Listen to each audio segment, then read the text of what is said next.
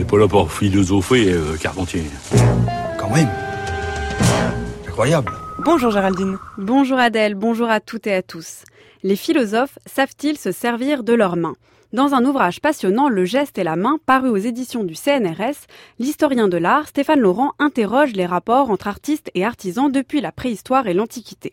De la techné des Grecs aux arts industriels et décoratifs, en passant par les arts mécaniques et mobiliers, il examine la tension qui n'a eu cesse d'exister entre les uns et les autres, entre les premiers qui se seraient appropriés l'esthétique, la créativité, l'expression artistique, au détriment des seconds qui s'en tiendraient à la dimension purement technique de la production d'objets.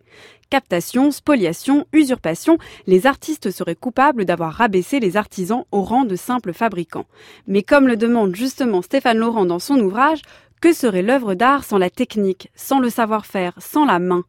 La question pour qualifier les transformations matérielles et conceptuelles de l'objet d'art est essentielle, mais elle peut être intéressante à un autre niveau, celle de l'importance du faire, de la fabrication, de la technique et donc de la main dans la pensée, dans la conception et la production d'un savoir. C'est cet aspect qui m'a intéressé dans ce livre, se demander en quoi la main est aussi un outil fondamental dans la construction d'une philosophie.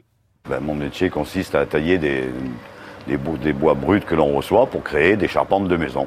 Le métier de charpentier, c'est arriver à récupérer un dossier avec un plan ou des relevés de côte euh, qui nous donnent toutes les informations nécessaires, les pentes, les épaisseurs de mur. On fait nos, plans de traçage, nos, plans d'exécution. On, s'organise avec l'équipe et après on fait un colis et, le lendemain on part à la pause. Pourquoi j'aime mon métier? Bon, ben, parce qu'il y a le travail d'équipe, il y a le grand air, euh, l'espace, et puis on, crée, on conçoit. Euh, fait travailler autant sa tête que ses mains. Hein. En quoi une pensée ne se réduit-elle pas à un seul exercice de l'esprit? Comment l'idée vient à l'esprit et sur le papier? Pourquoi la main est-elle indispensable à toute philosophie? Eh bien, deux penseurs actuels explorent ces interrogations. Le premier est Arthur Lockman. Dans La vie solide, sous-titre La charpente comme éthique du fer, paru aux éditions Payot, il raconte comment il a délaissé ses études de philosophie pour devenir charpentier. Il y a maintenant dix ans, nous dit-il, dans une période de grande désorientation, je me suis inscrit en CAP de charpentier, après trois années de travail acharné en classe préparatoire et deux autres à l'université. Ce fut l'une des meilleures décisions de ma vie. À bien des égards, l'apprentissage de ce métier ressemble à celui des autres artisanats. On y intériorise des gestes, une langue, des méthodes, des exigences, et cela prend du temps. Mais la charpente est aussi une activité à nul autre pareille. De tous les corps d'état du bâtiment, c'est le seul qui procure cette sensation première, essentielle, des espaces en train de prendre forme sous le ciel. C'est un métier immensément exigeant, une vie solide à laquelle on s'attache.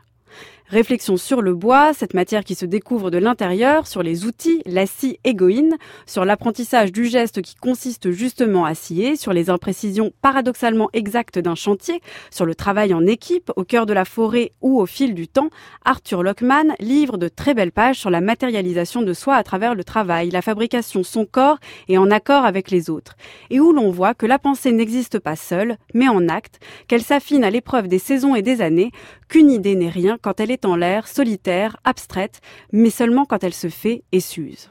Je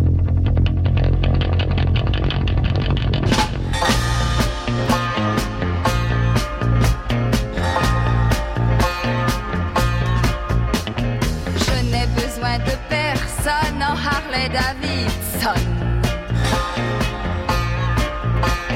Je ne reconnais plus personne en Harley Davidson.